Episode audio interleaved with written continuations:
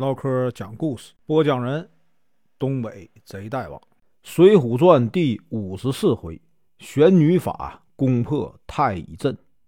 声明：本书由网络收集整理制作，仅供预览、交流、学习使用，版权归原作者和出版社所有，请支持订阅、购买正版。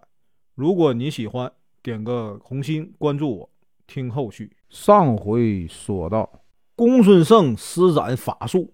变出了许多的幻象，雾延延寿的军马呀，被迫无路可走，他便命令啊众军只管往外杀。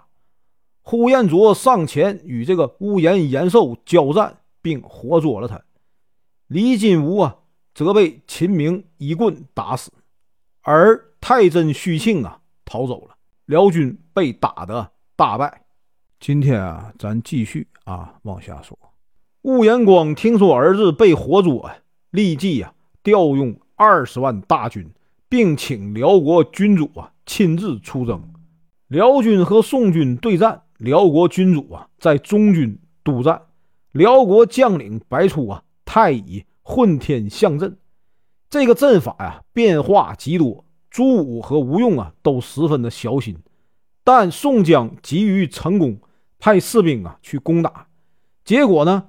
派去的人呢，一半被杀，杜迁和宋万都受了重伤，李逵呢还被活捉，双方暂时啊停战。雾延光啊用李逵将雾延延寿啊换了回来。宋江不能破呀太乙混天象阵，十分的担忧。这一天呢，宋江正在营寨中坐着取暖，有些困倦，快要睡着的时候。突然呢，吹来一阵寒风啊！有一个女道童现身，带着他来见九天玄女娘娘。九天玄女告诉宋江，想要破太乙混天象阵，一定要利用啊相生相克的规律。随后呢，又讲了破阵的具体方法。宋江拜谢娘娘，告辞出来，和女道童来到石桥旁边。像上次那样被女道童啊推到了石桥的下面，猛然醒来，原来是做了一场梦。宋江于是请吴用啊来商量，说呀，我梦中见了玄女娘娘，告诉我太乙混天象阵呢是按五行布下的，不可强攻，只能利用啊五行相生相克的道理啊破解。我们要尽快造好。二十四部雷车，派五路人马呀，在夜里同时出击，才能破解这个阵。说完呢，就派人呢准备所需的物品。到了第二天傍晚，宋军呢已经做好了准备，派秦明、林冲、董平、呼延灼和关胜分别率领一队人马呀，攻打辽国金木水火土五阵。又派李逵啊、樊瑞等人掩护二十四部雷车杀入敌人阵中，点燃雷车，响起啊惊天动地的炮声。雾延光听到外面有杀喊声和炮声，慌忙啊从营帐里走出来，正遇到啊冲过来的关胜。刚与关胜交战，张青啊也冲了过来，用石子击打雾延光的身边的牙将。那些牙将被打得四散而逃，李应、柴进、宣战和郝思文呢也策马而来，追击辽军的将领。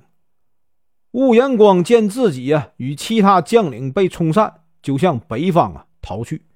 关胜和花荣啊在后面呢追赶，花荣一箭射中啊雾延光的护心镜，关胜追了上去，与这个雾延光交战。花荣呢，又放一箭，乌延光啊，躲过了花荣的箭，却被张青的石子啊打中，趴在马上。关胜过去，一刀将他砍死。宋江活捉了许多辽国大将，杀死的辽国兵马呀，更是不计其数啊。辽国君主听说辽兵被打败，连忙呢逃回了燕京。命令将士啊，在城中坚守。宋江率军呢紧追，随后呢包围了燕京城。辽国君主啊非常害怕，和大臣呢商量，大臣都说形势啊危急，不如啊向大宋啊投降。辽国君主听从众臣的劝说，在城楼上啊竖起了白旗，又派啊使者到大宋的军营求和，说呀，辽国愿意每年呢向大宋进贡啊牛马和珠宝，从此呢再也不敢呢侵犯大宋。赵安府不敢呢擅自决定，让辽国派使者去见徽宗。辽国君主立刻召集文武啊大臣一起商量。丞相褚坚说：“呀，如今呢，我们兵少，没有能用的将领啊，不能抵挡宋军。臣呢，愿意亲自啊去宋营，贿赂宋朝的先锋，让他停战。请陛下呀，派人带着金银珠宝啊去东京，贿赂呢蔡京、童贯、高俅和杨戬。”这四个大奸臣，让他们呢为我们说话。辽国君主啊同意了。第二天，楚坚呢带了许多金银去见宋江，说这辽国的君主啊已经决定投降，也许诺呀送给宋江许多的金银。宋江说：“攻城啊是我的职责，现在停战是因为看见你们城上啊升起了白旗，现在你来用财物贿赂我。”这是把我当成了可以收买的人呢？你们如果想求和，就派人呢去东京朝见天子。我暂时呢不攻城。褚坚十分的惶恐啊，回去将宋江的话报告给啊辽国君主。辽国于是呢派褚坚去东京啊求和。褚坚来到东京，用重金呢向京城的大小官员呢行贿。蔡京、童贯、高俅、杨戬呢，这几个奸臣都得到了好处，就向皇帝啊建议接受议和。徽宗呢，于是派苏元景啊带着诏书啊出使辽国，命令宋江撤兵回朝，还把宋江攻陷的这个城池全部还给了辽国。宋江本以为自己啊这次立了很多的功劳。想不到得到这样的结果，让他觉得自己这次出征白费了力气。赵安甫安慰宋江说：“呀，有我给你作证啊，朝廷不会不承认你的功劳的。”宋江心里啊，这才好受一点。两国讲和以后，宋江整顿军马，准备呢返回京城。就在这个时候啊，鲁智深来找宋江说：“他想到啊。”五台山看望他的师傅智真呢长老，宋江呢也想问一问呢自己的前程如何，就和许多的兄弟啊带着一千多人呢跟随鲁智深来到五台山。这位智真长老啊是一位活佛，知道过去啊和未来的事。宋江见到智真长老啊，送给他许多金银，他呢不肯接受，宋江就把这些金银呢。捐给了寺里。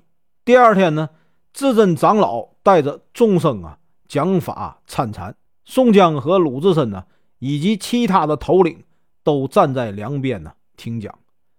智真长老讲完之后，众头领啊都烧了香，并发誓说呀：“愿我们兄弟啊生死与共，永远呢不分开。”焚完香，大家呢一同去吃斋。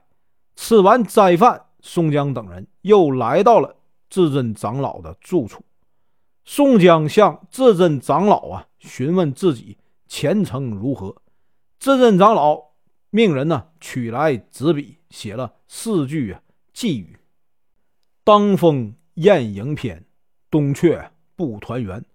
只言功劳足，双林呢福寿全。”宋江看了不明白其中的含义，请这个智真长老啊。做出解释，智真长老说：“这是天机啊，不可泄露，需要将军呢自己去领悟。”这几句话概括了将军的一生，将来呢一定啊会应验，请将军呢将它收好。说完呢，又叫鲁智深呢到近前说：“你呀这次离去，我们呢就不会再见面了。我也送你四句寄语：逢夏而勤，遇腊而直，听朝而圆，见信而记。你要记在心里，必能啊修正成果。第二天，宋江、鲁智深和众头领啊辞别了至真长老，下山而去。宋江回到营中，对啊未上山的卢俊义等头领啊说了至真长老写的寄语。不过呢，大家都不明白这几句话的意思。宋江率领啊军马返回了东京，一路啊秋毫无犯，百姓对他们呢十分的称赞。宋江的军队路过双林镇的时候，当地的百姓啊都过来观看。人群中有个人呢，叫许冠中，是燕青的朋友。燕青看见他，就把他介绍给宋江认识。许冠中啊，是大名府的高人，精通啊兵法，武艺高强，很有啊谋略，琴棋书画也很有造诣，称得上是啊文武全才。还有最难得的一点是啊，他曾经啊游遍名山大川，熟悉各地的形势。宋江呢邀请许冠中跟自己啊去东京，许冠中呢婉然谢绝，并邀请燕青啊到他家做客。许冠中让家人准备了酒菜，与燕青啊一边喝一边聊天，问了许多征讨辽国的事。燕青啊，喝了几杯酒，推开窗，看见窗外啊景色十分的秀丽，不由得感叹。又劝呢许冠中和自己呀一起呀去东京。许冠中听了，叹了口气说：“呀，哎，如今朝中啊尽是奸臣呐，众臣都遭到陷害，所以呢，我已经不想啊做官了，在乡村中生活呀也很快乐。”兄长将来有功成名就的那一天呢，也应该找个退路。燕青听了，很赞同啊许冠中的看法，也长长的叹了一口气。第二天呢，许冠中又带燕青去前后山游玩。燕青向远处望去，见景色很美，像世外桃源，流连忘返。第三天呢，燕青一定要离开了。许冠中送燕青出门，又送给他一幅啊自己画的地图。两人呢很不舍，告别分手。燕青回到东京时，宋江的大军呢刚好在陈桥驿扎下营寨，等待着徽宗啊宣召。苏太尉把这个宋江等人回朝的消息向徽宗啊报告。赵安甫还说，宋江等人呢在。征讨辽国，各个作战英勇。徽宗呢十分高兴，立刻召宋江等人呢上殿。宋江等人来到文德殿上，徽宗啊见他们每个人都很英武，非常高兴，命令相关的官员呢评定功劳。蔡京、高俅等人呢都说他们需要啊商议一下。徽宗同意了。